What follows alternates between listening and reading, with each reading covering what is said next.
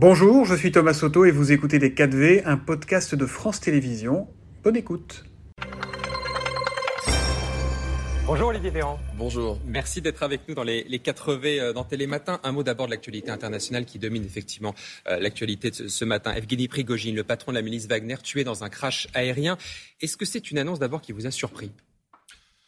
On ne connaît pas encore les, conditions dans lesquelles ce, crash a eu lieu. On peut avoir euh, des doutes raisonnables. Mais surtout, Prigogine laisse derrière lui des charniers, laisse derrière lui une, pagaille terrible dans une grande partie du globe. Je pense à l'Afrique, à l'Ukraine bien sûr, à la Russie elle-même. C'est l'homme des bases œuvres de Poutine. Son action, euh, ses mésactions, euh, ce qu'il a commis euh, est indissociable de la politique de, Poutine, qui lui avait confié d'ailleurs la responsabilité de, mener ces, exactions à la tête du groupe Wagner. Justement, Joe Biden dit ce matin, peu de choses se passent en Russie sans que Poutine n'y soit pour quelque chose. Vous êtes plutôt d'accord? C'est par principe une vérité qu'on peut, peut établir. L'actualité, euh, Olivier Véran, euh, politique, elle est dominée donc par ces 15 pages d'interview euh, ce matin du président de la République dans les colonnes du Point. Et Emmanuel Macron, on a l'impression, tente de répondre surtout à une grande question. Comment faire pour que les quatre années qui lui restent à l'Élysée soient utiles pour la France et les Français? Il détaille notamment ce qu'il appelle une initiative politique d'ampleur en réunissant la semaine prochaine dans un lieu proche de Paris les principaux responsables politiques pour trouver des accords politiques sur certains points. Ça va ressembler à quoi? Quel est l'objectif vraiment? D'abord, le, président de la République dit dans le point pourquoi est-ce que la première année de, son deuxième mandat a été utile? C'est-à-dire avec un nombre de réformes importantes qui ont été euh, adoptées alors qu'on est en majorité relative au Parlement. On a changé énormément de choses dans le pays, sur la sécurité, sur l'emploi, sur la santé, l'éducation, etc. Et dit on va continuer. On va continuer à réformer, à transformer le pays. Et à côté de cela, dans le contexte qu'on connaît, d'abord un contexte international, on vient de parler de, de Prigogine, mais il y a la guerre aux portes de, de l'Europe. Je le disais, la situation est extrêmement instable et périlleuse en Afrique, avec des conséquences directes pour les Européens, et aussi parce qu'il y a ce contexte politique qui nous oblige à penser différemment les choses, et le président qui était engagé, il change de méthode. Et donc il dit, j'ai besoin de discuter avec tout le monde autour de la table en même temps, ce qui est une, ce qui est une première. Pas les uns après les autres, on met tout le monde en même temps. Il y aura tous les chefs de parti qui accepteront de venir, j'espère qu'ils accepteront tous de venir, de la majorité et des oppositions, tous autour de la table, réunis pour dire qu'est-ce qu'on est capable de porter comme objet qui permet d'améliorer la vie des Français et faire en sorte que les Français vivent mieux dans notre pays. C'est vraiment un changement de méthode, vous dites? On vient comme, on vient comme euh, avec, nos, avec nos divergences, on vient avec nos parcours politiques, mais on se met autour de la table et on se dit voilà, moi je pense que ça, c'est important de le proposer. Ça, je pense que c'est important de le faire.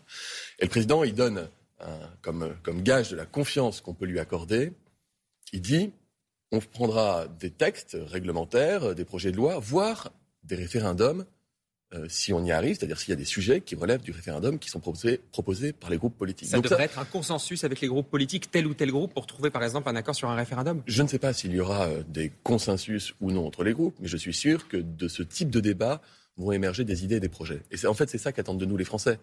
Ils disent vous n'êtes euh, pas d'accord sur beaucoup de choses. Il y a des choses sur lesquelles vous arrivez à vous mettre d'accord. Vous nous le montrez d'ailleurs au Parlement. Vous faites voter des textes alors que vous n'avez pas la majorité absolue.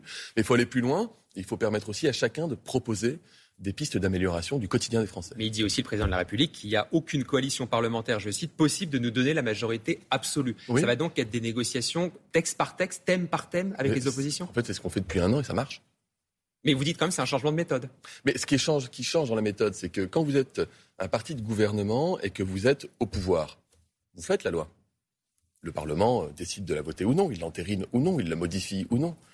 Mais qu'un président de la République élus qui disposent d'une majorité, même relative, disent aux groupes d'opposition et aux forces de majorité faites-nous des propositions. Qu'est-ce que vous voulez qu'on porte pour les Français et pour le pays? Ça, c'est quelque chose qui est nouveau. C'est une sorte de co-construction qu'on pourrait faire sur certains textes? Mais allons-y.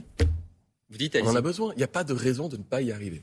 Sur l'école. En tout cas, on a envie de réussir. Donc, euh, aux autres de nous montrer qu'ils acceptent la main tendue. Sur l'école, Emmanuel Macron dit que l'idée, c'est quand même de raccourcir les vacances d'été qui sont trop longues, dit-il. Il évoque aussi, par exemple, que, que les élèves ont qui ont besoin de rattrapage reviennent à l'école dès le 20 août, ça risque de pas vraiment plaire aux enseignants. Vous en êtes conscient. Ce que le président de la République dit, c'est que l'éducation est un sujet qui est devenu régalien. Régalien, ça veut dire les sujets les plus importants pour l'État et pour la nation.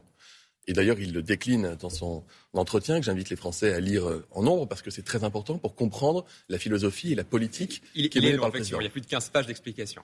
Oui, mais euh, pardon, j'allais dire c'est bien écrit. En tout cas, c'est très bien prononcé et ça permet de comprendre, de saisir le pourquoi des réformes. Et donc l'éducation est un sujet prioritaire, personne ne peut en douter.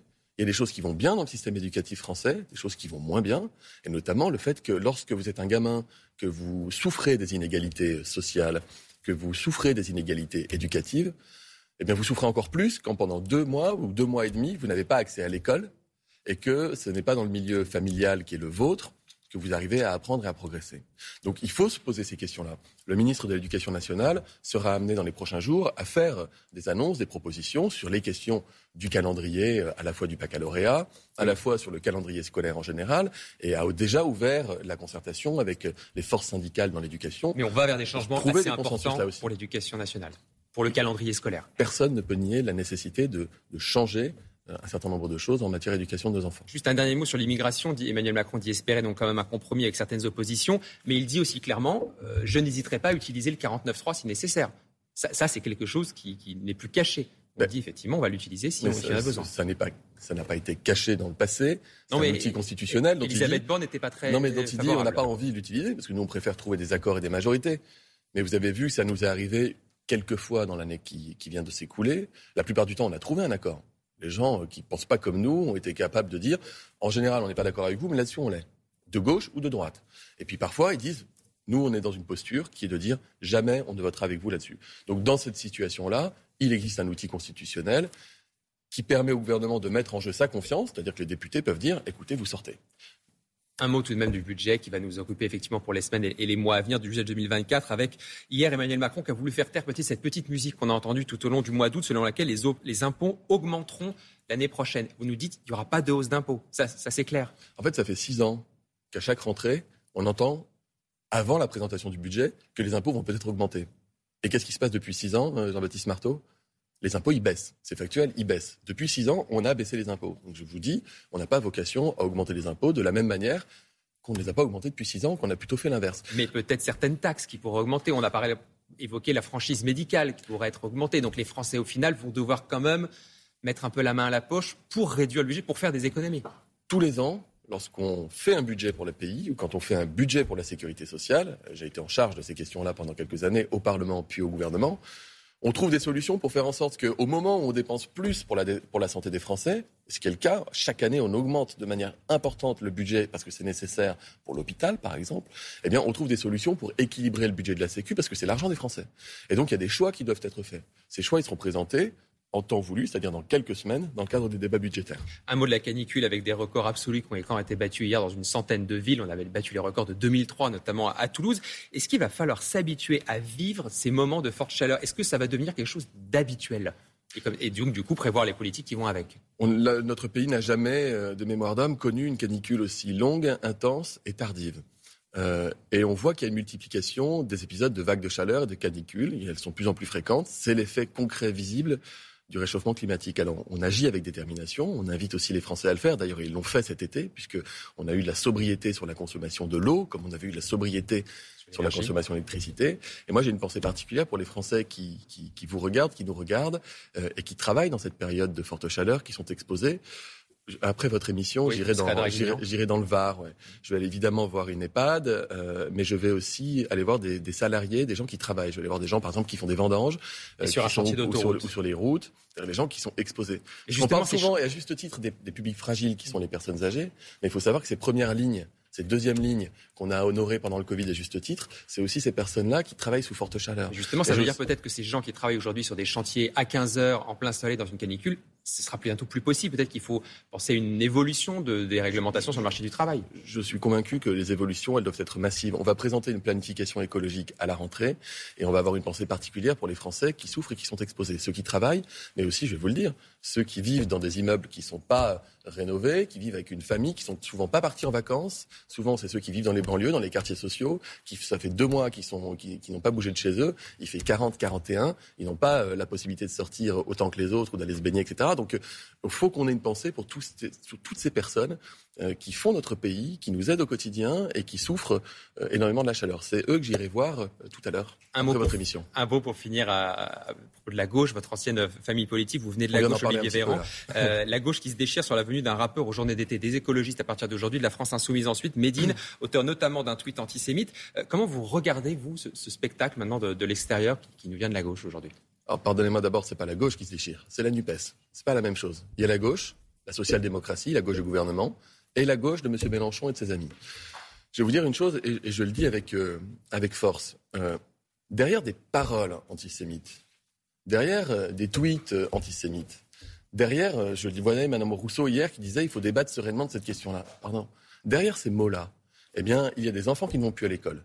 Il y a des tags sur des bâtiments publics. Il y a des cimetières qui sont profanés. Il y a des personnes qui sont enlevées, agressées avec une grande brutalité. Et il y a des attentats qui peuvent être commis. L'antisémitisme n'est pas un sujet de débat. Non seulement c'est un délit, mais c'est surtout une atrocité de l'histoire. Je, je pense qu'il faut retrouver vraiment de la raison en la matière. Et je, je, ne comprends pas comment euh, une partie de la gauche française est capable de s'auto-plomber et surtout d'avoir des propos d'une telle gravité dans le débat public. Vous savez, c'est Sartre qui disait euh, les mots sont des pistolets chargés. Quand vous êtes rappeur, vous savez ce que c'est qu'un mot. Et vous savez que ça peut être un pistolet chargé, parce que vous l'utilisez pour passer des messages. Il n'y a rien d'innocent dans tout ça. Il faut se le dire, il n'y a rien d'innocent dans tout ça. Merci Olivier Véran, porte-parole du gouvernement. Bonne journée à vous.